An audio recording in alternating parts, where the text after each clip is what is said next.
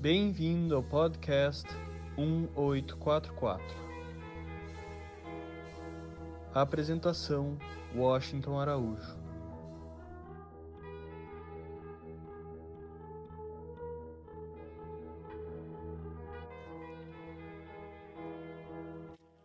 O podcast 1844 entrevista hoje a renomada psicóloga Tereza Cristina Maia Mota. Tereza Cristina, como todos nós, está muito atenta a essa situação que o planeta vive. As sombras do coronavírus, os medos, as incertezas. Doutora Tereza Cristina, como é que nós podemos manter nossa mente saudável nesses tempos do Covid-19? Como manter a mente saudável em tempos de coronavírus, um grande desafio dessa grande família humana e dessa casa comum, o nosso planeta Terra. Talvez seja possível aprender alguma coisa nesses tempos de dificuldade. Por exemplo, nós sabemos que não é o que acontece com a gente nem com o mundo, é como a gente escolhe passar por tudo isso. Lógico que essa crise vai gerar inúmeros desdobramentos, tanto no plano econômico, na sociedade como um todo e principalmente na ansiedade e reflexos na saúde mental.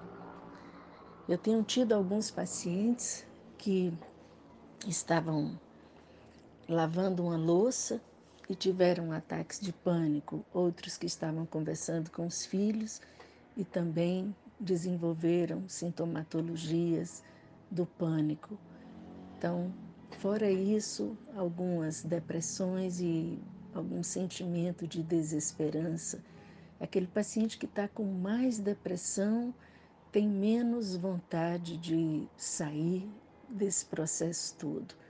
Então, é um momento que é preciso muito cuidado, muito cuidado mesmo, porque a saúde mental fica muito fragilizada. E não é a saúde mental de alguns, é a nossa saúde mental como habitantes desse planeta Terra.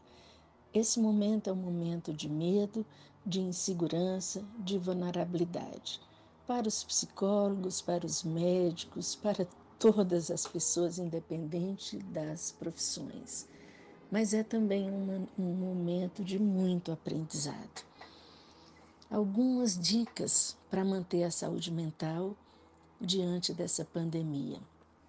A primeira, que é a que eu mais pratico comigo, é a respiração. Existe uma respiração que se chama coerência cardíaca as pessoas podem procurar na internet, no YouTube, tem vários professores ensinando como que faz a coerência cardíaca. Você inspira com o nariz, pelo nariz e expira pelo nariz.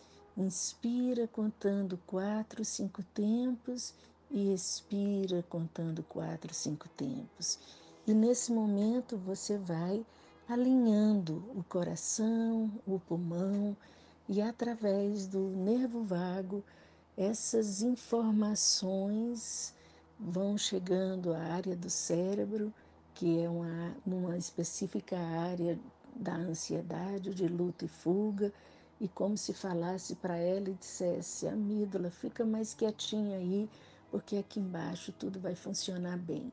Então eu acredito que fazendo essas inspirações, nós temos como desviar a cascata de hormônios estressores que são derramadas pelo organismo nesse momento numa velocidade muito grande, podendo causar várias e várias vários e vários estados de mais ansiedade através dos hormônios estressores. A outra coisa que é muito lindo é a prática do agradecimento o agradecimento não é uma autoajuda, o agradecimento é uma ciência.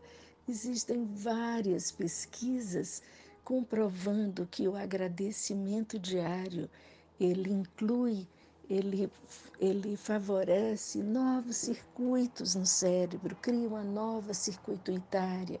Isso faz com que você automaticamente foque mais para o lado bom, favorecendo beta-endorfina, que são neurotransmissores do bem. Eu, nesse momento, estou gravando e estou olhando um pôr do sol maravilhoso aqui da minha janela. Então há um azul e um rosa e um lilás fantástico. E apesar de tudo que está acontecendo no mundo, eu estou gravando para vocês e estou agradecendo esse pôr do sol numa área verde que eu moro em frente a uma área verde belíssima e agradecendo por mais esse dia que está indo com essa beleza infinita. Isso também faz com que eu aprecie o belo.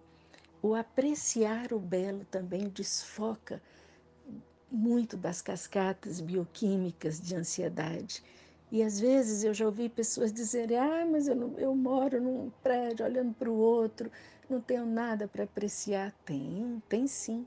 Sempre terá o canto de um pássaro, uma folhinha verde, uma árvore, ou uma plantinha que você tem em casa, seja o que for, a natureza está aí nos presenteando. Então, apreciar o belo é muito importante. Também penso na questão da permissão para a gente ser humano. Como é importante essa permissão de ser humano, que é nesse momento eu me permito sentir medo, me permito sentir raiva, me permito sentir vulnerabilidade, me permito sentir insegurança. Se permita isso. Se permitindo, elabore isso e isso ajuda que a gente se fortaleça. Então, são algumas dicas de como manter a saúde mental nesse momento. Tem até uma frasezinha que diz assim: se falhei, tá falhado e não se falha mais nisso dizendo: se errei, errei, não, não se fala mais nisso. Se eu tiver uma recaída do meu momento de otimismo, do meu momento de garra, de passar por isso, falhei, está falhado, não se falha mais nisso. Então é isso, é permitir, se permitir ser humano.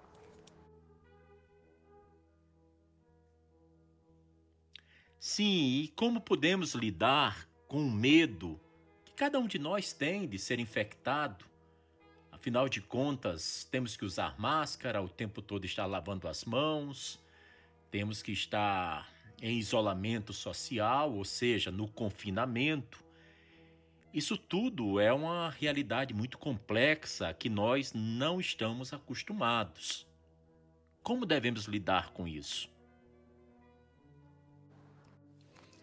Nesse momento, muitas pessoas estão com medo e existe uma legitimidade, porque medo pega carona, então existe o medo de pegar o coronavírus, mas existe o medo também de passar o coronavírus para alguém, existe o medo de, de perder alguém que a gente ama, existe o medo de perder as pessoas que convivem com a gente, que são mais velhas, mais idosas, enfim, existe o medo que as pessoas que a gente mais ama também possam morrer e existe o nosso medo de morrer.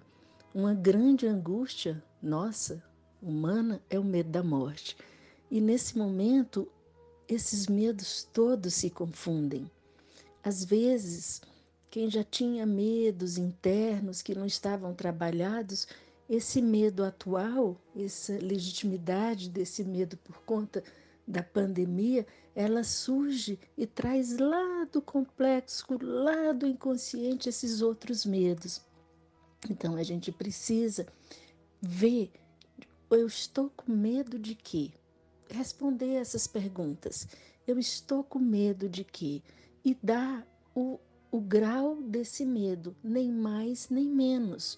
Então eu estou com medo de morrer, eu estou com medo de perder alguém muito querido, eu estou com medo de perder o emprego, eu estou com medo de uma grande crise econômica onde eu não vá poder sustentar meus filhos, a minha família. Qual é o meu medo?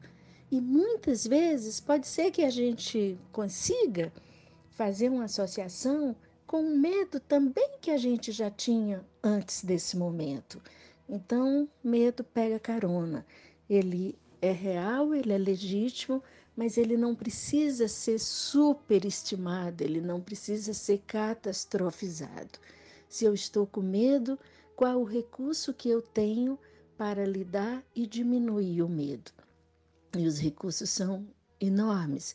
Seguir todas as orientações do, do, dos cientistas, dos médicos, desse serviço sanitário e dos países que já passaram por isso, que estão com mais experiência, ainda estão passando, seguir o isolamento, tomar todas as providências e sempre se perguntar: será que eu estou com medo nesse momento só da pandemia ou se outros medos meus também não estão pegando carona?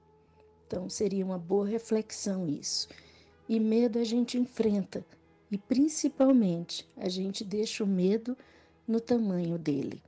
O medo maior sempre é consequência de uma catastrofização e de uma supervalorização ao medo e ao evento. Qual a relação entre confinamento e depressão? Em relação ao confinamento e à depressão, nós fomos pegos de surpresa. Cada semana parece que tem uma decisão diferente do, do Estado, do país em prolongar o, o confinamento e o isolamento, e isso gera muito angústia. Eu acredito que a depressão, é, para ser desenvolvida pelo confinamento, ela precisa ter um gatilho desencadeador provável com algum organismo que já tenha uma tendência depressiva ou alguém que já teve um episódio ou dois ou alguns episódios de depressão e que nesse momento do confinamento seja um gatilho desencadeador. Mas eu penso que só o confinamento eh, que nós estamos passando, e talvez passar mais um mês ou dois, isso aí a gente não sabe, porque cada dia é um novo protocolo não geraria um estado de depressão, principalmente se a gente conseguir fazer uso desse silêncio, desse recolhimento. O tempo é de recolhimento, momento de silêncio e de muita reflexão. Se a gente conseguir desenvolver serenidade para encontrar lá na frente o caminho que a gente vai seguir após tudo isso, desenvolver nesse momento um propósito, um projeto. Quantas pessoas estão sentadas escrevendo vários projetos que vão fazer, mudando talvez a empresa, mudando a forma de trabalhar. Será que vai ser um novo mundo? E isso ajuda a superar e a ser mais resiliente em desenvolver uma depressão. Propósito pós-pandemia e mais uma vez olhar na direção do futuro, se esforçar, planejar, trabalhar bastante e ter esperança. Acho que todos esses fatores ajudam a passar por uma possível depressão. E se tiver depressão, permita-se ser humano. A depressão, se ela não for uma depressão muito forte, você pode passar por ela através da meditação, junto com a meditação, com as orações, e se for o caso, procurar um, um psiquiatra depois para ver se tem uma necessidade de medicação. Mas muitas vezes essa depressão poderá ser pontual. Também deixo a pergunta: será que essa depressão ela foi desencadeada pelo confinamento, por esse momento que eu estou vivendo, ou eu já tinha alguns núcleos interiores depressivos e que agora eles estão se desconstelando lá do meu inconsciente e aparecendo agora, né? Então, momento de redefinir rotas, da gente mudar o que precisa, força, esperança para realizar o que pode ser plantado hoje nesse período de recolhimento, para quando a gente passar por tudo isso, ser alguém muito melhor e mais adaptado com o que tiver que ser em termos de mundo e sociedade. Muito bem. Doutora Tereza Cristina, como nós devemos lidar com a irritabilidade de ficarmos muito tempo dentro de casa? Não são apenas dias, mas semanas e talvez meses. Momentos bem únicos que todos nós estamos vivendo com as famílias todas em casa, muitos trabalhando home office é, às vezes pai e mãe trabalhando, filhos com mais uma modalidade online de aulas, algumas escolas estão mantendo as aulas online, muitas famílias sem os ajudantes, porque esses ajudantes também não podem trabalhar, alguns pais com filhos menores que tinham babás para ajudar também estão tendo que se desdobrar. E é possível que nesse nessa orquestra toda tentando se harmonizar, surjam realmente algumas diferenças e, e irritabilidade. Parece que tem algum estudo, mas eu não cheguei a me aprofundar e não sei realmente da legitimidade, da seriedade do estudo, que na China, após alguns meses, alguns casais tinham se separado e tinham tido muitas brigas porque nunca tinham ficado tanto tempo tão próximos um do outro. Mas isso também faz com que a gente se conheça melhor e aprenda muito sobre o outro, porque nós estávamos vivendo uma vida meio frenética. Sai de casa de manhã e faz milhões de coisas, do trabalho já vai para academia, já vai para academia, já vai para aula de meditação e medita rapidinho também, e já vai para o happy hour, e filhos com quatro, cinco, seis atividades e se encontravam, às vezes, a família se encontravam no final do, do dia, nem do dia, no final da noite. E era aquele beijinho ali, os filhos estavam todos lindos, eh, limpinhos, arrumados, cheirosos, e os pais davam beijos nos filhos, boa noite, às vezes uma oração, e tinham o fim de semana ou as férias programadas para conviver e agora está sendo muito diferente. Então, talvez isso tenha alguma coisa para ensinar para gente. Mas eu vou é, refletir, vou contar um continho pequenininho agora sobre os porcos espinhos, porque eu acho uma boa metáfora para esse momento. A vida em grupo pede altruísmo. Durante a era glacial, muitos animais morriam por causa do frio. Os porcos espinhos, percebendo a situação, resolveram se juntar em grupo, assim se agasalhavam e se protegiam mutuamente. Mas os espinhos de cada um feriam os companheiros mais próximos, justamente os que forneciam mais calor, e por isso tornaram a se afastar um dos outros. Voltaram a morrer congelados e precisavam fazer uma escolha ou aceitavam os espinhos do semelhante ou desapareciam da face da terra. Com sabedoria, decidiram conviver com as pequenas feridas que uma relação muito próxima podia causar, já que o mais importante era o calor do outro, e terminaram sobrevivendo. Então, o mais importante nesse momento é a gente conseguir ultrapassar todas as diferenças e aproveitar o calorzinho das pessoas que a gente ama e ficar pertinho e superar no dia a dia algumas diferenças que com certeza irão aparecer. Para irritabilidade, inspira e expira, medita, faz orações, faz uma ginástica, assiste um filme, porque tudo isso vai passar. Meditar e orar parece ser duas atividades que estão acessíveis a qualquer pessoa dentro de sua crença, dentro de sua fé. Qual é a sua opinião sobre essas duas atividades e o seu impacto sobre as emoções humanas? Os budistas e os orientais estavam certos. graças a Deus que o Ocidente e mais recentemente muitas pesquisas estão comprovando inúmeros artigos falando da importância da meditação como ciência. A meditação hoje ela regula vários e vários hormônios e neurotransmissores. Então, muitas curas podem acontecer através de um exercício da meditação. Tem uma, uma definição de meditação que eu gosto muito. Respiração mais apreciação é igual meditação.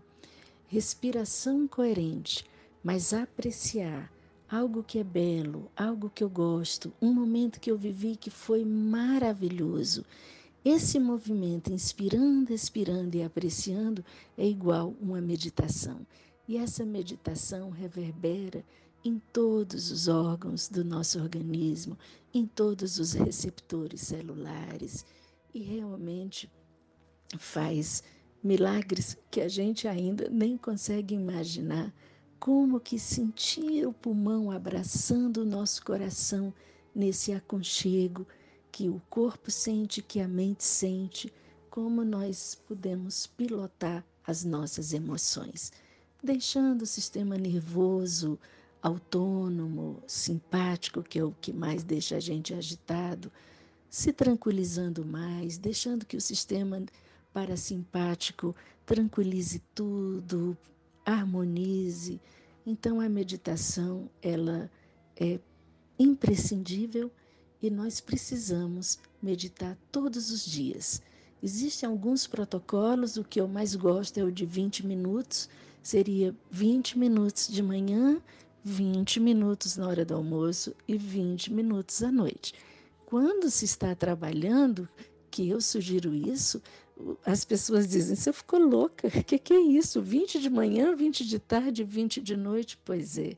E agora nós temos tantas horas e 20 minutos três vezes por dia não significam nada, né? O quanto que a gente pode se dedicar a isso.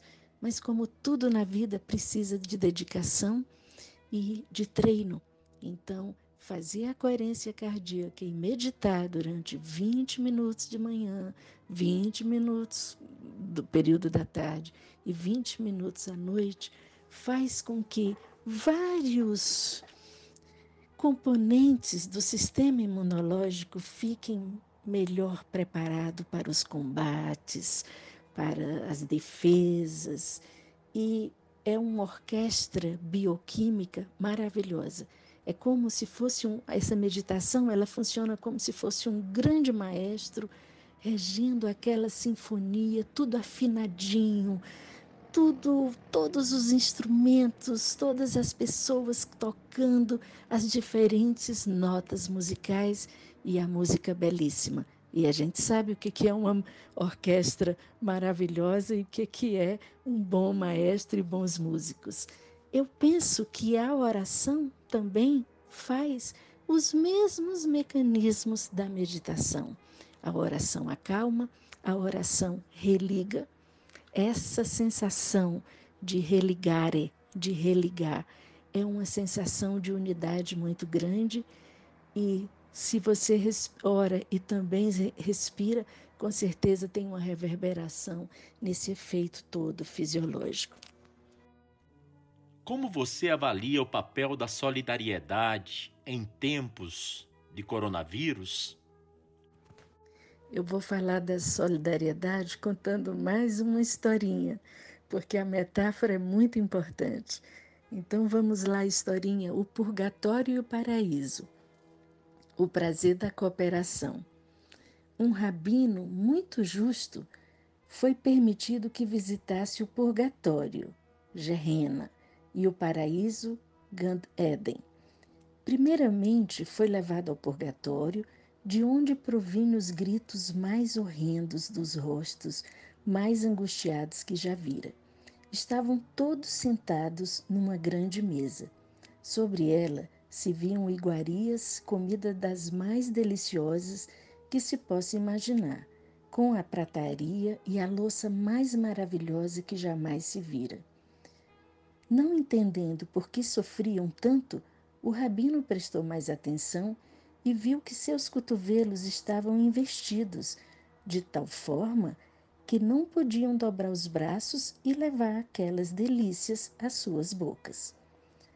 O rabino foi levado ao paraíso, onde se ouvia deliciosas gargalhadas e onde reinava um clima de festa. Porém, ao observar, para sua surpresa, encontrou o mesmo ambiente, todos sentados à mesma mesa que vira no purgatório, contendo as mesmas iguarias, as mesmas louças e os mesmos cotovelos investidos. Mas ali havia um detalhe muito especial. Cada um levava a comida à boca do outro. Penso que nesse momento a solidariedade nos convida a levar a comida à boca um do outro, dentro dessa linda e maravilhosa metáfora. Temos do dia a dia, minuto a minuto, um noticiário, quase todo ele dedicado a essa pandemia planetária.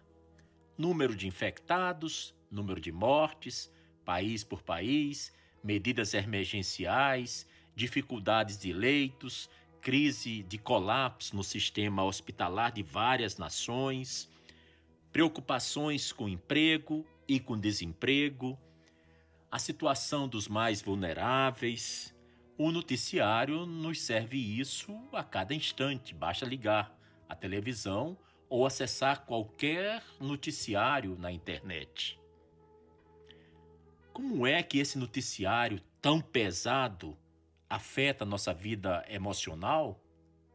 Atualmente já é consenso mundial entre os pesquisadores e médicos de medicina mente-corpo, entre os psiquiatras, os psicólogos, os terapeutas e várias pessoas que trabalham com saúde mental, com medicina mente-corpo, que a exposição demasiada aos noticiários, principalmente a esses noticiários mais sensacionalistas, catastróficos e no momento atual sobre o coronavírus, em excesso prejudica muito a saúde mental e a saúde imunológica, a nossa saúde fisiológica, principalmente fake news, que eu penso que será outra guerra, uma pandemia também que está acontecendo paralelo a, ao coronavírus.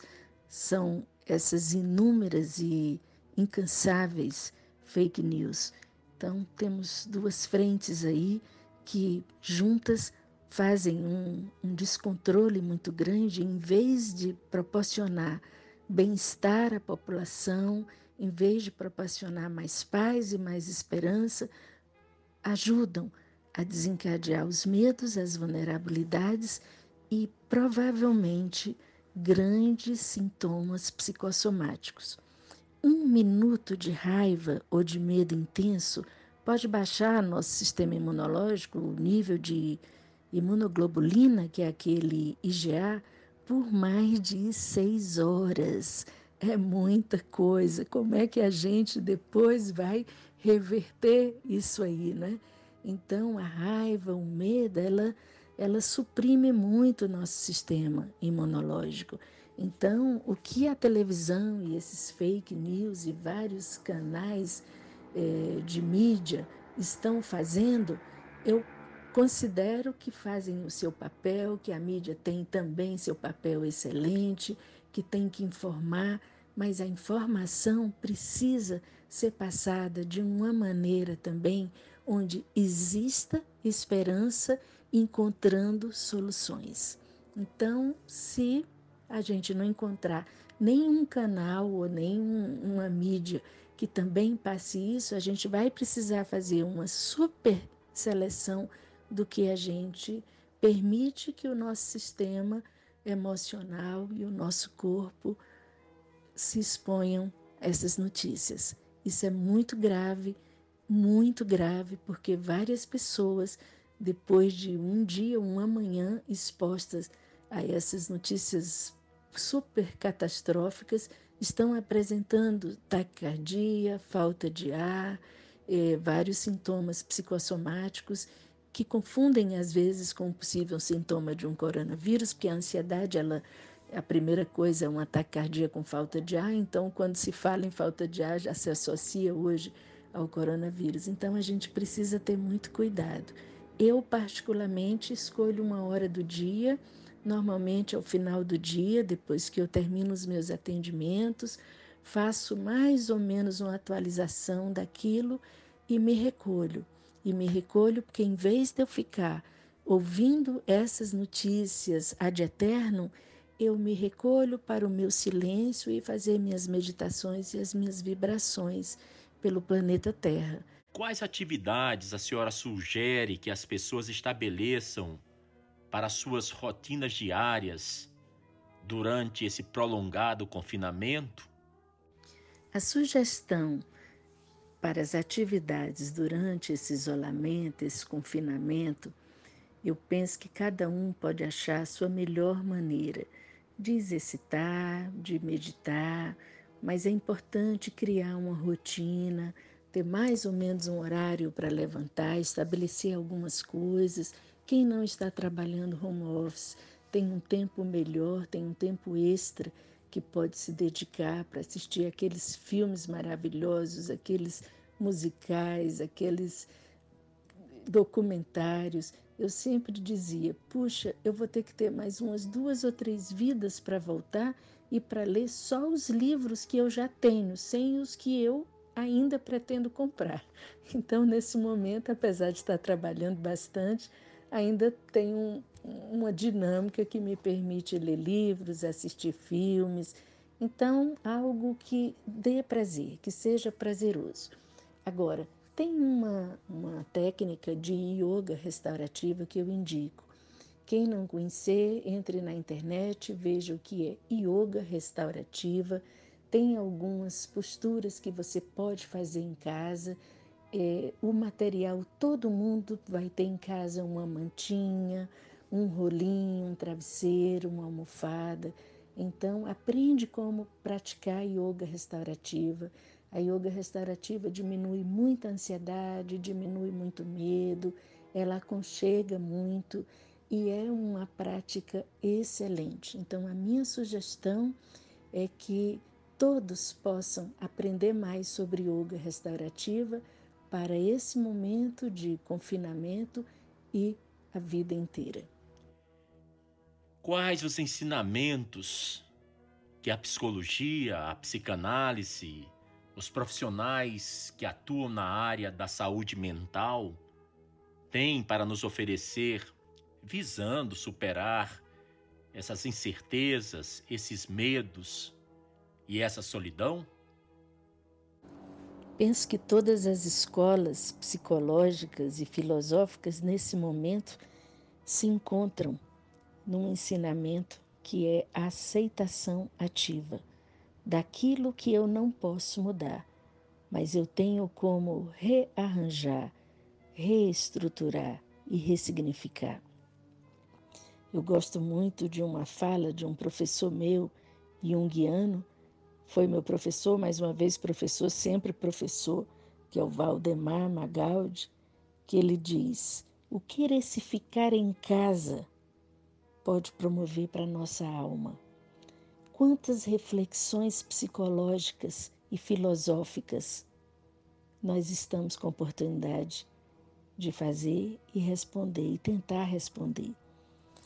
Também temos a humildade, eu pelo menos nas minhas reflexões tenho visto quanto que a humildade é necessária para passar por tudo isso, o olhar para dentro, a reflexão sobre nossa evolução humana, maior intimidade com o sagrado dentro de cada um, com a espiritualidade. São muitos ensinamentos. E eu gostaria de finalizar com uma historinha que eu gosto muito e que eu troco muito com os pacientes. É uma das historinhas que tem um sentido muito, muito bacana que é a última folhinha verde, esperança de vida. Aqui vai a historinha. aconteceu no hemisfério norte. O príncipe Danilo estava de cama muito doente com pneumonia. Porém, mais forte do que a doença que lhe consumia os pulmões era o profundo desânimo que lhe afetava a alma. O príncipe Danilo havia desistido de viver.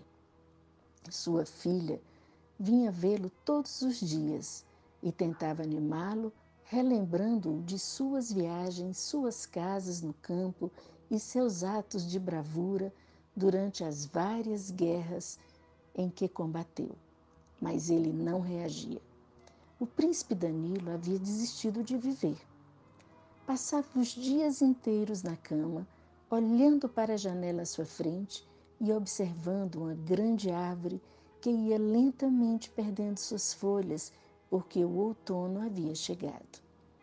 Uma manhã, quando sua filha tentava animá-lo, o príncipe Danilo disse: Sabe, filha, quando aquela árvore perder a última de suas folhas, terá chegado a minha hora de morrer.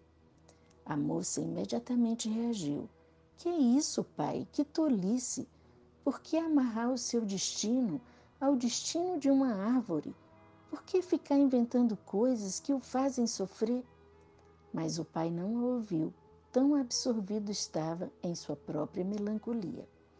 A filha então compreendeu que existem momentos em que as palavras ficam muito pobres e não dão mais conta de acender uma luzinha no coração das pessoas. Resolveu agir. Assim que seu pai adormeceu, a moça entrou no quarto com um pincel e um potinho de tinta verde. Subiu em um banquinho e pintou no vidro da janela, bem no rumo da árvore que seu pai olhava, uma folhinha verde. À medida em que o outono ia avançando e o inverno tomava o seu lugar, as folhas da árvore desprenderam-se todas e saíram dançando ao vento. O príncipe observava cuidadosamente todos os seus movimentos. Observava especialmente uma certa folhinha verde, muito persistente e tenaz, que não se movia do lugar e, e ficava agarrada à árvore, não importando quão forte fosse o vento, tão inclemente fosse a chuva. Até que a neve chegou e cobriu a árvore com um manto branco. Mas da sua cama, o príncipe Danilo havia atado o fio de sua vida àquela folhinha verde e continuava olhando-a fixamente. Foi assim que, agarrando-se à folhinha verde, o príncipe conseguiu atravessar o inverno de sua doença e o inverno de sua alma. Quando a primavera chegou, muitas folhas verde claro cobriam a árvore e a folhinha tão observada ficou perdida entre elas. O príncipe reencontrou seu ânimo e ficou de pé. Enquanto limpava com água raiz a folhinha pintada na janela, a filha do príncipe refletiu: Espero que algum dia, se o desânimo tomar conta do meu ser, alguém consiga me oferecer uma folhinha verde para que eu possa receber, através dela, a seiva da vida. E essa é a grande mensagem que eu deixo para vocês, a da folhinha verde. Perfeito. Muitíssimo obrigado, doutora Tereza Cristina Maia Mota. Me pareceu uma maravilhosa entrevista, transmitiu sabedoria, conhecimentos e sinceridade. É um momento em que a gente precisa de muito de serenidade, de sabedoria e de conhecimentos. Foi ótimo, realmente uma delícia, fluindo muito bem, perguntas ótimas e vamos sim, vamos sempre. Sempre estaremos prontos a bater novamente em sua porta. Pode bater na porta, viu, que eu abro. Gostaria também de agradecer ao meu querido e grande amigo Tom, que sempre me estimula, que não deixa eu ficar na zona de conforto e é sempre uma alegria, Tom trabalhar com você. Um grande abraço a todos. Beijo. Você acabou de ouvir mais um episódio do podcast 1844.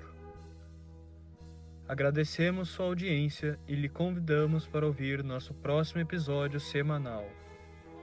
Apresentação e comentários: Washington Araújo. Trilha musical composta por Ian Garbinato. Vinhetas Diogo Garbinato.